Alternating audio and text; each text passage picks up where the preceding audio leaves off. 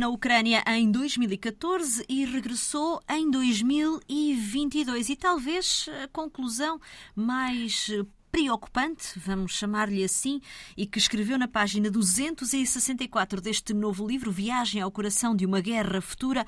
Paulo Moura escreveu: Desde a minha última visita em 2014, fiquei a conhecer essa faceta até agora quase invisível, uma estranha e algo perturbadora familiaridade com a guerra. Certamente a Ucrânia que encontrou este ano, Paulo, foi muito diferente da de 2014? Sim, Adela, eh, eh, muito diferente, claro. 2014 um, era, era, uma, eh, era um país. Eu, eu fui para lá durante a Revolução, né, por causa da Revolução na Praça Maidan, e depois que acabou, uh, descambou não é, com, a, com a ocupação da Crimeia mas nessa altura, mesmo essa revolução, a chamada revolução da Euromaidan, era muito semelhante à, à, ao, ao, no seu espírito àquilo que eu tinha vivido nas Primaveras Árabes, por exemplo, uh, na Praça Tahrir. Eu, vinha, eu ia para lá com esse espírito um pouco de mais uma revolução numa praça, não é? como, uhum. como aconteceu aí, como aconteceu em Istambul também. Um, na, na, Praça Taksim, uns anos depois. Portanto, revoluções tinham em comum serem muito espontâneas, serem uh, organizadas pela juventude, através do Facebook, um, exigindo mais liberdades, um, mais, mais uh, acesso às viagens, a, ao emprego também, da parte da juventude. Portanto, tinha, havia muito em comum. E, e outra, outra, característica dessas revoluções era o clima de festa. Um, essa, apesar, de, apesar da, da, da, tragédia que houve, né, de que o, o governo decidiu uh, atacar as pessoas e, e, matar 100 pessoas, ou quase 100 pessoas numa noite, né, nessa, na Praça Maidan, apesar de tudo, e mesmo depois disso, o clima na, na praça era de festa autêntica. Era, era música, eram uh, vendedores de, de, de doce, de repousada e de uh, performance, enfim, um clima de festa um pouco à semelhança do que acontecia na Praça Tahrir ou em, ou em, ou em Istambul. Um, e hoje, hoje o país é um país em guerra, portanto, esse clima de festa, claro que, que desapareceu, não é? Mas há, de facto, uma sequência desde esse período até agora em que de facto havia uma, um pressentimento de que as coisas não acabaram ali, não é? De que acabaria numa guerra ou acabaria mal de alguma forma. Mas a Ucrânia estava-se a preparar para uma guerra e havia esse sentimento também, já na altura. Já em 2014? Sim, já em 2014 pressentia, havia.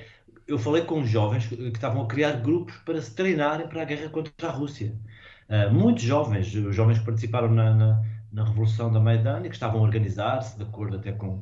Uh, eles uh, adotavam o sistema que diziam que era o sistema dos cossacos da, da, do tempo desde o século XVI. A Ucrânia tem uma tradição de, de, das próprias pessoas, dos cidadãos se mobilizarem para a guerra, é? uh, para, se, defenderem dos inimigos que atacavam por todos os lados, como, como, como o país existia nessa época. Quem quer um país que se definia como um país guerreiro um, com os seus códigos, a sua democracia direta, etc. Um, e havia muito disso uh, nessa altura, jovens a prepararem-se, a criarem grupos, uh, que eles chamam os sotnias, grupos uh, organizados com uma, uma, um tipo de estrutura muito própria, mas muito castrense, uh, e organizarem-se com treinos militares, etc., para a guerra com a Rússia que se avizinhava. Portanto, havia a noção disso. Exato, até porque não nos podemos esquecer que nesse ano houve a ocupação da Crimeia por parte da Rússia. E Paulo também viajou até à Crimeia. Sim, na, na altura, quando. Uh, foi logo após ter-se.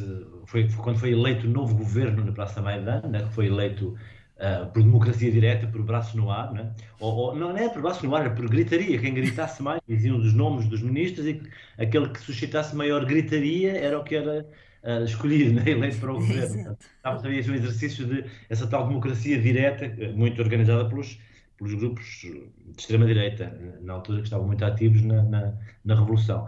Um, e aí uh, começou a haver notícias de que a Rússia se preparava para, para ocupar a Crimeia.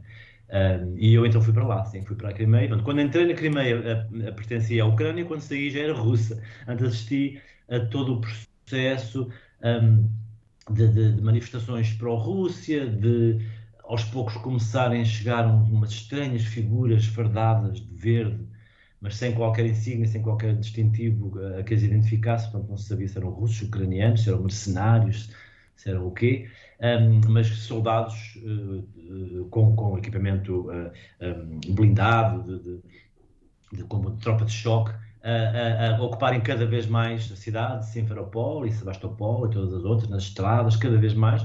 Depois começa a anunciar-se que vai haver um referendo.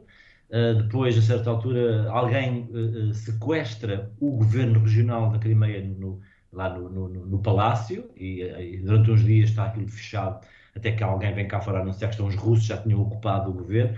Um, e depois organiza-se o referendo e o referendo a anexação à Rússia ganha por, não sei, 99%, ou uma coisa do género, um referendo totalmente manipulado, né, sem, qualquer, sem qualquer possibilidade de propaganda do lado oposto, né, então havia só propaganda pró-russa e uh, a imprensa não podia assistir à contagem dos votos, não é uma coisa totalmente controlada. Um, e portanto aquilo foi quase de um dia para a noite, para a, noite a Ucrânia de repente acorda e já é russa. E foi um processo muito pacífico, muito suave, muito sem ondas, sem, quase sem violência, né? tirando um caso ou outro ali, mas, não, mas manifestações um pouco mais agressivas, não, não houve violência. Uh, e vir-se que foi uma coisa quase voluntária da população, não é? Conseguiu-se criar essa, essa ilusão de que a população estava à espera disso e o desejava. E alguma, de facto, desejava por uma questão de proteção e de segurança. A certa altura, uh, muitas pessoas com quem eu falava me diziam que nós sempre, sempre nos sentimos ucranianos, sempre o nosso país, a nossa pátria é a Ucrânia, mas Agora achamos que é melhor a Rússia tomar conta disto, porque, porque senão não sabemos o que vai acontecer, é uma grande insegurança, vêm aí os nazis, depois houve uma, uma grande uh, divulgação deste, desta ideia de que os nazis de Kiev estavam iam marchar sobre a, sobre a Crimeia, haviam grupos nazis armados que iam invadir, portanto a Rússia espalhou essa ideia que nunca se, se confirmou, nunca houve ninguém a marchar em lado nenhum, Uh, mas as pessoas acreditavam nisso como, como, uma verdade absoluta e isso motivou muita gente a, a mudar de opinião e a ser pró-russa nessa altura. Exato. Mas houve reuniões secretas de nazis ucranianos. Sim, de facto, eles estavam muito ativos. Eu assisti, assisti a reuniões dessas. Uh, o, esse, esse grupo, o setor direito, esse grupo que, que de extrema-direita que estava muito ativo na Revolução, na Praça Maidan, estavam na praça, uh, sempre no, no, com os seus discursos, na, na a praça era uma espécie de, de, de ali de parlamento popular uh, ativo e permanente, em que havia um palco e nesse palco sucediam-se uh, as canções, as, as, peças de teatro, os discursos dos padres ortodoxos e os discursos políticos. Portanto, era uma coisa quase 24 horas por dia ali de atividade, performance permanente eh, no meio da qual também a própria política estava a ser feita e o governo foi demitido e foi eleito um novo e um, novo presidente e, a, e o parlamento e libertaram-se os presos políticos e tudo isso através da praça e de facto esses grupos de extrema-direita eram os mais eram uma espécie de vanguarda aí não é?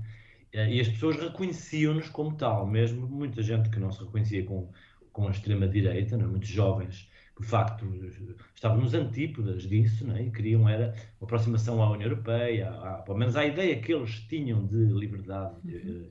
europeia, um, mas reconheciam o papel de vanguarda desses grupos de extrema-direita como sendo nacionalistas e, portanto, alguém que ama a sua pátria uh, incondicionalmente e está disposto a, a combater e, e sacrificar-se até por ela. Um, e isso é o que se verifica hoje também em relação a, a a esses eh, grupos de extrema-direita que combatem na guerra, e agora eu reconheci isso agora nesta viagem que fiz, agora já este ano, hum, à Ucrânia, eh, as pessoas mesmo que não simpatizem uh, com ideias de direita sequer, mas reconhecem nesses grupos o seu papel como heróis da pátria que estão a combater de uma forma que mais ninguém uh, combateria, né? Porque ninguém teria um amor, um fervor pela pátria como eles têm. E, portanto, nesta altura de guerra, eles são, de facto, necessários. Uh, o que, claro, levanta uh, preocupações quanto ao futuro, não é? Quer dizer, que estes grupos armados de extrema-direita que proliferam e que são Uh, respeitados e amados no país, não é? Uh, um, enfim, o, o que, é que isto, onde é que isto levará uh, no futuro. Se bem que há quem diga na Ucrânia que no futuro, quando tudo acabar, quando a guerra acabar e a Ucrânia vencer a guerra, estes grupos deixarão de ser necessários e, portanto, desaparecerão uh, naturalmente e não, não deixarão rastro e, portanto, não é problema nenhum estar a deixá-los ter um protagonismo nesta altura. Mas o que levanta algumas Veremos. Veremos. Uh, outras uh, viagens que, que, relata neste, neste livro, uh, por exemplo, duas delas foram à Rússia, tendo sido a última em 2012. Bem, e Paulo, o Paulo tem um especial, um, uma especial aptidão para descobrir aqui personagens que poderiam ser de um livro apenas de ficção, mas, mas que são reais. Personagens e até projetos que apenas poderíamos imaginá-los na ficção, mas que efetivamente foram colocados em prática, como por exemplo a criação de uma cidade na Sibéria onde viveram muitos eh, cientistas que teriam como grande objetivo trabalhar em conjunto para o progresso da ciência. Uma cidade que acabou por contribuir para o final da Guerra Fria. Sim, a cidade de Akademgorodok é uma cidade no meio da Sibéria e que foi criada no período soviético, no auge do regime comunista, um, e cuja ideia base era um, criar uma cidade de cientistas, um local, uma cidade criada artificialmente, onde não havia nada, mas onde a cidade foi construída e para onde foram deslocados os melhores cientistas, ou grande parte dos grandes cientistas da União Soviética, de todas as áreas diferentes, das ciências exatas, das ciências humanas também, um, nesta convicção de que eles trabalhando juntos e num, num local isolado, produziriam ciência e ideias inovadoras e seria um, um fator um catalisador do, avanço da ciência, o facto de criar ali uma, um, uma cidade especial só de cientistas. Uh, e de facto o efeito uh, foi verdade, surtiu esse efeito, de facto um, foi ali uma, uma espécie de experiência de interdisciplinaridade muito inovadora, né? como, como, tantas coisas inovadoras que aconteceram na, União Soviética nessa altura, é preciso reconhecê-lo.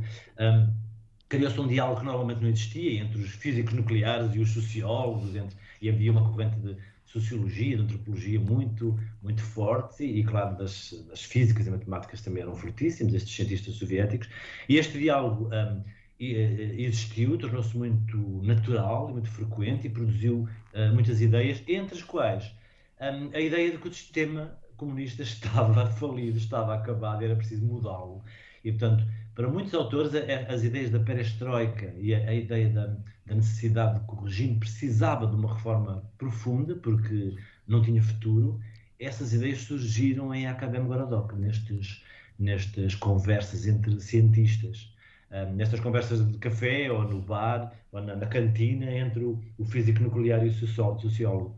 E alguns, dos, depois dos mentores da perestroika, pessoas que vão aconselhar o Gorbachev, um, uh, mais tarde, uh, alguns dos, dos, conselheiros ligados à política e, às, e às, um, à ciência política, etc., são pessoas que, que, que, vêm daqui e publicaram os seus livros, os seus trabalhos na, na Academia Gorodok. E a grande questão coloca-se uh, quando viajou uh, em 95, 96 para a Rússia, uh, voltou à Rússia em 2012, encontrou um país muito diferente. Estamos a falar em termos de mentalidade, talvez. Encontrou um país muito diferente em 2012 daquele que conheceu em 95, 96? É, muito diferente, sim. Nessa, nessa primeira viagem, essa viagem em 95 e depois em 96, fui duas vezes. Um, o, o país estava, estava a, a emergir, portanto, a, a, União Soviética tinha sido extinta em 91, né? portanto, estes eram os primeiros anos da Rússia pós-soviética. A Rússia já eh, sem o regime eh, comunista, eh, a dar os primeiros passos no regime capitalista, democrático, ainda sem saber bem o, o que é que seria daquele país. É um, é um momento interessantíssimo né? de, de vermos o, o que é que está a acontecer ao chamado homem soviético, não é? Que todo aquele, uhum. todo o mundo que foi criado e que de repente se desmoronou e estava a criar-se algo de novo, mas uh, sem certezas nenhumas, não é? totalmente uh, à deriva, não é? Eu lembro-me de visitar aquelas cooperativas agrícolas, os colcoses, cooperativas um, de produção, uh, portanto, não privadas, né, de propriedade comum, em que os trabalhadores estavam todos parados porque não sabiam o que fazer, estavam à espera. Agora o Estado não está aqui para nos comprar a produção, o que é que a gente faz? Exato. Como é que vamos produzir? Uh, e, e, tentaram produzir, foi uma, uma dessas quintas que produzia uh, beterraba, creio eu, uh, e, e, concluíram que não valia a pena trabalhar, porque quanto mais trabalhassem, mais perdiam dinheiro, porque a sua produção, o, o, o preço da beterraba, o, a tonelada ficava de tal maneira cara que não era competitiva nos mercados internacionais e, portanto, era, preferível não trabalhar. E mesmo ao lado, mesmo assim, a fazer fronteira com esta quinta, havia uma outra de um agricultor privado que eles chamavam farmer, uh, que era um, era um sistema na altura criado pelo, pelo, pelo, governo em que permitia que algumas pessoas pudessem comprar propriedades com grandes facilidades, era quase, quase que lhes era oferecida a propriedade, para poderem explorar de uma forma capitalista, numa espécie de experiência, a, a, a, exploração de, de, de, agrícola daquela terra, no caso. E esse farmer tinha uma terra igual, isto era uma terra altamente, uma zona muito fértil da zona de Kursk, uma zona chamada das Terras Negras, que é das zonas mais férteis do mundo. Esse farmer estava a produzir a mesma beterraba, mas a vender para o mercado internacional, já tinha maquinaria, já estava a construir uma casa, com toda a família a trabalhar, os amigos, etc., de manhã à noite. Um, o farmer, a diferença é que era um agricultor, um, era um, um, empreendedor privado. E, portanto, estava a trabalhar de manhã à noite com a família, toda a gente, sem ganhar nada, a trabalhar para tentar construir alguma coisa e, de facto, estava a conseguir uh, ter êxito enquanto o Kolkhoz ao lado não, não conseguia. Foi assim o, a comparação, o contraste mais evidente que Exato. eu vi na vida entre os dois sistemas a funcionar e a pessoa perceber porque é que o regime comunista falhou, não é? Estávamos em 95 estávamos neste período de, de, de, de descoberta, de, começar um novo mundo. Uh, e em 2012 já estamos numa fase já de, grande até desencanto com, com isso. Havia já muita gente que queria voltar ao comunismo. Um, havia uma, uma, ah, uma eleição em que, em que uh, o Partido Comunista voltou a ser uma das forças mais importantes e muita gente tinha uma nostalgia uh, do passado. Um, e depois é, é o momento em que o, Putin surge como uma já, já, ele já tinha sido presidente, mas é, quando novamente vai ser, vai ser eleito para a presidência, já depois de ter sido uh, primeiro-ministro, um, e surge, eh, curiosamente, como uma figura que ia salvar o país da corrupção, alguém incorruptível, impoluto, alguém, e também alguém amigo da Europa, e alguém com, com uma perspectiva mais europeia, mais democrática, mais moderna para o país, e em grande medida uh, Putin é, é eleito uh, nessa convicção. Exato. Bem, para o jornalista terá sido, uh, ou melhor, terão sido estas uh, viagens, viagens também de descoberta. Falámos aqui apenas uh, das viagens que fez à Ucrânia e à Rússia, mas também, mas também constam neste livro outras viagens a outros países do leste da, da Europa. Paulo Moura, muito obrigada. Reportagens que podemos encontrar em Viagem ao Coração de uma Guerra Futura. A edição é da Objetiva. Boas leituras.